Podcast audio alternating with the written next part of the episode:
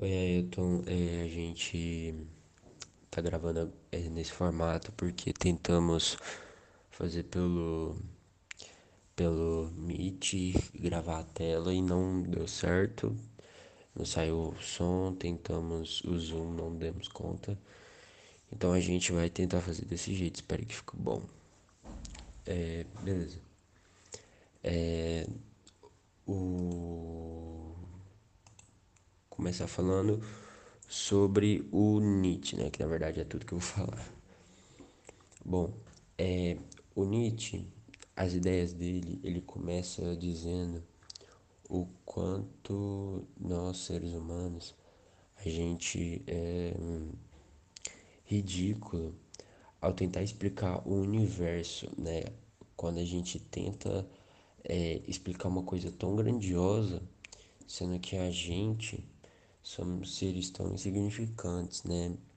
Porque o universo existe há bilhões de anos atrás, antes da gente existir. E também vai existir mais bilhões de anos após a gente morrer. E nesse curto prazo é, de vida que a gente tem, a gente tenta explicar uma coisa tão grandiosa como é, né, tentar explicar o universo, porque querendo ou não é uma coisa muito grande. Isso fica bem claro nesse trecho aqui agora que eu vou ler é, do livro dele. Em algum remoto recanto do universo que se deságua fulguramente é, em inumeráveis sistemas solares, havia uma vez um mastro, no qual os animais astuciosos inventaram o conhecimento foi o minuto mais audacioso e hipócrita da história universal. Mas no, no fim das contas, foi apenas um minuto.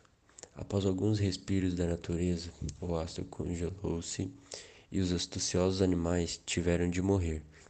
Alguém poderia desse modo inventar uma fábula e assim e ainda assim não teria ilustrado suficientemente bem com lastimável, com sombrio e efêmero com sem rumo e sem motivo se destaca o intelecto humano no interior da natureza. Então, o que ele está dizendo aqui é justamente aquilo que eu disse. É, ele, ele, ele traz essa. Ele, ele critica né, o ser humano em querer explicar tanta coisa, né? Afinal, a vida de um ser humano é como se fosse um segundo para o universo. Outra coisa que é importante destacar é que o Nietzsche ele ainda ridiculariza também o ser humano em pensar que o, o mundo gira em torno dele, né?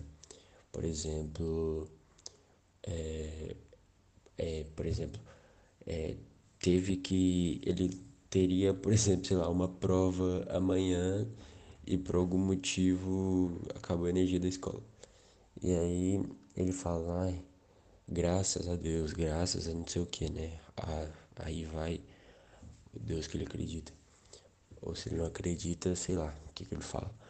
Mas é isso, ele acha que o mundo gira em torno dele, ele acha que tudo está a favor dele. Então ele critica esses, esses pequenos hábitos do ser humano em achar que tudo está a favor dele. E outra coisa, ele, ele ridiculariza as pessoas acharem que o intelecto delas é alguma coisa sobrenatural, né, ou algo do tipo. Sendo que o Nietzsche deixa claro que o nosso intelecto ele é como qualquer outro item do nosso corpo assim como o nosso olho é fundamental para nossa sobrevivência, por exemplo, né? É, o nosso intelecto também é, de modo que a gente usa ele como algumas armas, né? Quando, por exemplo, a gente mente, quando a gente inventa alguma mentira para poder passar por alguma situação, para poder sair de uma de, de alguma situação difícil, né? Podendo ser boa ou não. Então é isso, o, o nosso intelecto não tem nada de sobrenatural, não está acima de nada, é apenas como qualquer outro item do nosso corpo.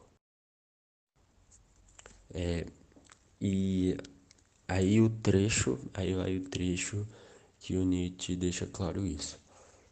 Pois para aquele intelecto não há nenhuma missão ulterior que conduzisse para além da vida humana. Ele é, ao contrário, humano, sendo que apenas seu possuidor e gerador o toma de maneira tão patética como se os eixos do mundo girassem nele. De modo que o mais orgulhoso dos homens, o filósofo, acredita ver por todos os lados os olhos do universo voltado, voltado telescopicamente na direção de seu agir pensar. É a questão que eu disse sobre o ser humano achar que todo o universo, tudo, as coisas conspiram para que ele se dê bem. Cara, eu acho isso muito engraçado porque é sujo falando mal lavado. Ele critica as pessoas que usa uma força maior, né, para justificar algo que aconteceu, como o Matheus fala aí, da, apagou, acabou a energia na escola, graças a Deus, e ele critica, mas o cara era tão egocêntrico que ele próprio se, se intitulava um Deus. Então, tipo assim, é, por exemplo, ele critica as pessoas tentarem entender o universo, mas ele próprio tenta explicar o universo. É muito contraditório em certa parte da história, é, a humanidade ela se vê ali na necessidade de conviver em sociedade, né? Então, Nietzsche diz que para isso eles é, a gente criou ali um, um, intelecto que, além de ser ali uma forma de é, sendo uma parte vital do nosso corpo ali, da, como se fosse a nossa mente, o, um órgão vital do nosso corpo mesmo. Ele também é usado como uma arma de sobrevivência, né? Que seria enganar as pessoas usando é, os, as coisas que ela conhece e também os que, o que ela desconhece. É, é uma ferramenta para.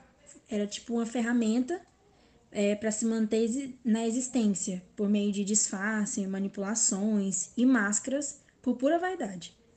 Ele diz que, é, que a pessoa que se diz honesta, né, verdadeira, está vivendo em uma constante ilusão, pois ela não é capaz de, de, de ver uma coisa por inteiro, né, só a superfície ali, uma mera ilusão. Mas aí é que vem o título, né, do que a gente está falando, da verdade e mentira no sentido extra-moral. A, a verdade para Nietzsche como explicar isso? Tá. Você tem uma mentira. E através da mentira, você chega na verdade. Ou seja, sem uma mentira, não há uma verdade. Que ele usa no texto mesmo a expressão. É... Por exemplo, quando você mente, eu sou rico, precisa ter o contraditório, que é você, o verdadeiro ser pobre. E ele fala que as pessoas, os seres humanos no geral, né, se incomodam muito mais com as consequências da mentira do que a mentira em si. Porque, querendo ou não, como a Luísa falou, a mentira ela é necessária. Necessária. No sentido moral, ela não é necessária. Mentira é errado. Mas se você for ver no, no dia a dia, mentira é necessário. O problema da mentira é as consequências que advêm dela. É, se prejudicar principalmente. Naquele filme que a gente assistiu lá com a professora de português, que no final o cara fala aquela frase antes ela do que eu, é um pouco disso, de você. Uma mentira que se te afetar é ruim. Se afetar outras pessoas não é tão ruim assim. E a verdade, o Nietzsche bate muito nessa tecla, é que a verdade é uma questão de percepção e que fato é questão de interpretações. Que uma verdade ela pode ser diferente para cada um. A verdade foi diferente nos momentos da história, desde que o povo acreditava em mito, que chovia porque algum deus estava nervoso, ou até hoje que se sabe o porquê que chove. E talvez futuramente a gente descubra que o que a gente acreditava do porquê chover seja mentira. Então, a verdade ela depende de cada época que ela está. Como a gente já tinha conversado antes, que eu falei que o povo acreditava que a Terra que girava em torno. Não, o Sol que girava em torno da Terra, porque a gente via o Sol se movimentando, mas não sente a Terra se movimentar, para depois descobrir que era a Terra que girava em torno do Sol. Então a verdade ela é não relativa, porque há uma verdade, tem que se ter uma verdade, né? Senão o mundo entra em colapso, mas a verdade atual é uma. O Nietzsche também fala muito sobre arbitrário, as coisas serem arbitrárias. Que tudo que a gente sabe, que tudo que a gente explica são significados arbitrários, que podem mudar. É... Tem uma parte do texto lá que ele fala árvore, neve, tudo que a gente vai tentar explicar são significados, são palavras com vários significados que podem ter, que podem ser lidas de diversas formas pelo, por todo mundo, né? Tanto que se você falar certa palavra para alguém, pode vir mais na cabeça dela, na minha pode vir outra, e outra pessoa pode interpretar, interpretar de outro jeito. Isso, então, complementando aí o que, que a que a Vanessa disse, é, a nossa mente ela metaforiza a realidade em imagens, em imagens em palavras.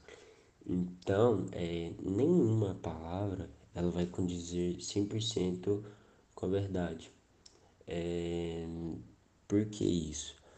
Porque é, ao a gente, por exemplo, tentar transmitir um conhecimento ou sei lá, qualquer ideia que a gente tem, o que a gente, o que seria ideal é a gente transmitir a essência, né? Só que a gente ainda não tem um upload de essência, né? Então a gente criou por formas convencionais, né, de cada cultura ter sua linguagem, seu idioma.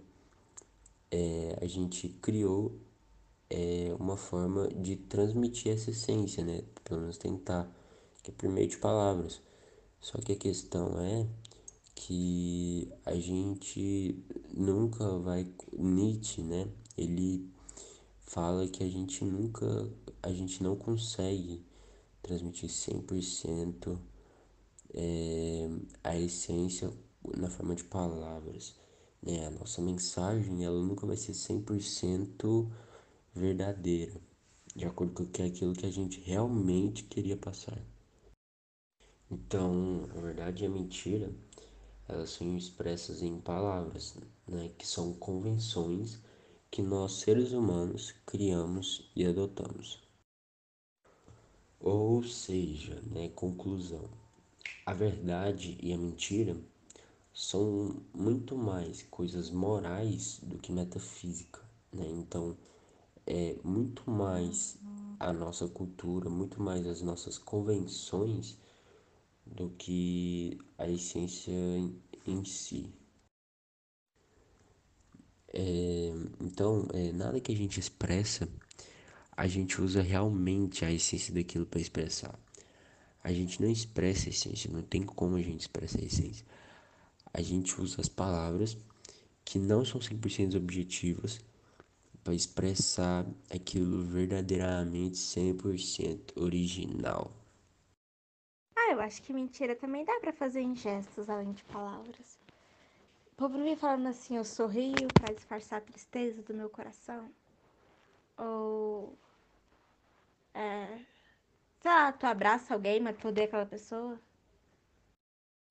E outra coisa também é que as palavras, né, nosso conhecimento, ele não se, ele, ele não se refere às coisas, e sim às nossas relações com as coisas. É, mas isso não quer dizer que as coisas também não existem. Quem fala que as coisas não existem é porque doidão, né? Ou não leu direito, ou não entendeu, ou não leu e entendeu, ou algo do tipo.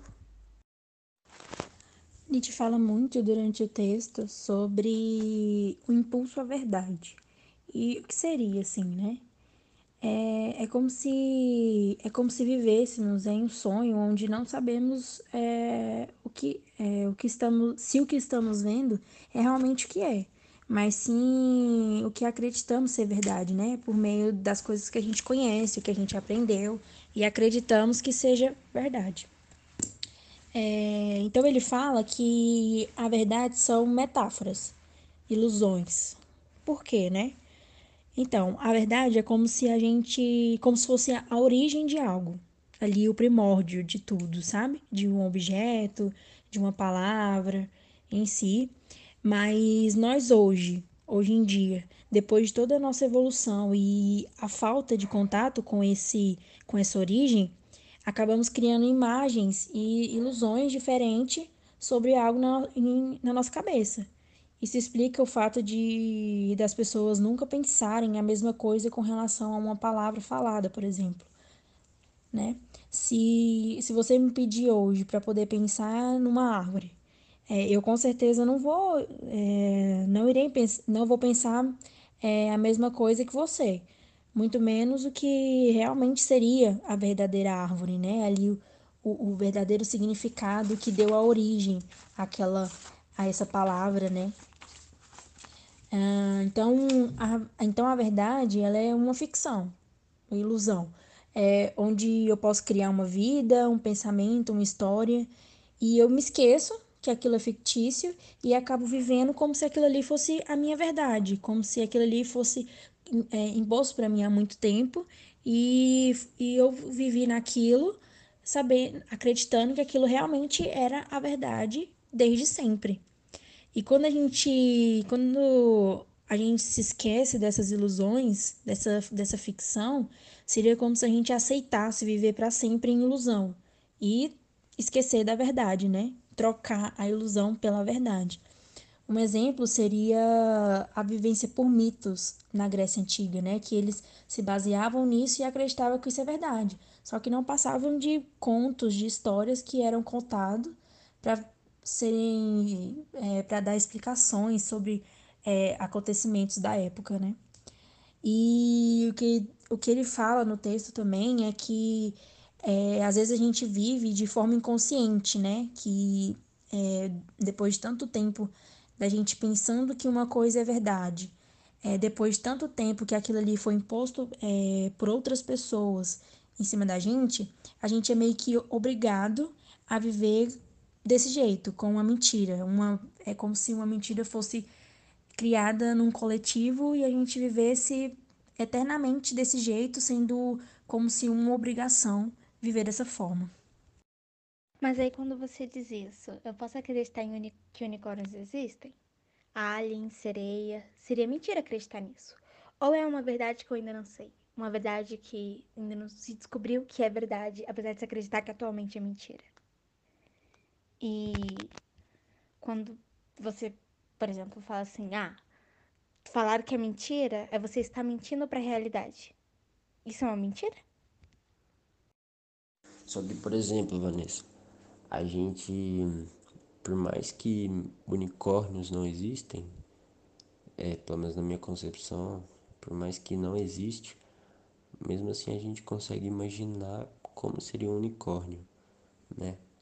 Então, é, por mais que eu tente expressar como é unicórnio, eu não vou conseguir falar para você o que, que é unicórnio. Posso falar para você que o unicórnio tem chifre, mas aquilo lá para outra pessoa poderia se chamar lápis, entendeu? Então é meio que tipo isso. A, a verdade que eu estou afirmando, ela não, não tem nada a ver com com a essência realmente daquilo. É mais uma convenção que eu adotei de, de chamar aquilo de chifre, de falar que ele tem um chifre. É mais uma convenção do que uma, uma verdade.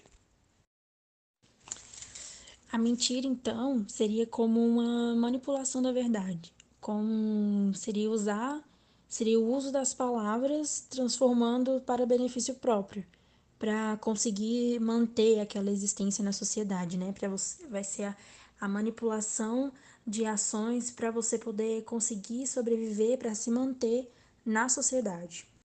Isso aqui me lembra uma coisa que o professor passou pra gente ler.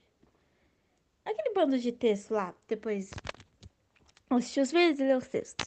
Que ele fala que quanto maior consciência você tem da sociedade num todo, de quem você é, de onde você vive, de onde você veio, mais presa ao chão você é.